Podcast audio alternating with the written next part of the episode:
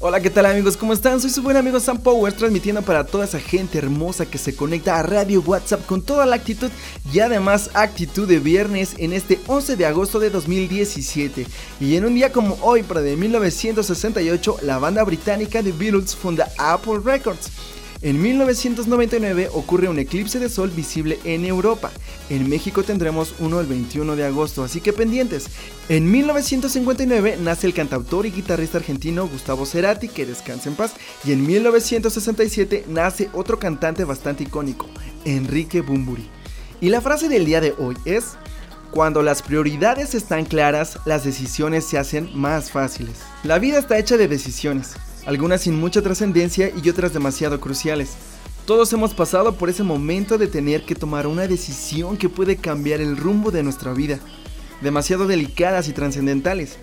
Pero ¿qué puedo hacer para saber qué camino tomar? Como la frase lo ilustra, saber qué es lo que quiero y a dónde quiero llegar harán más fácil la toma de decisiones, porque cuando sepas hacia dónde te diriges, la pregunta se vuelve un tanto más sencilla. ¿Esto me dará lo que quiero? Si elijo esto, ¿me llevará o acercará a donde quiero estar? Basado en las respuestas, sabrás qué decisión tomar y por lo tanto saldrás del aprieto más rápidamente. Pero entonces, ¿sabes qué es lo que quieres y a dónde quieres llegar? Si la respuesta es sí, te felicito. Eso hará que alcances tus objetivos más rápidamente.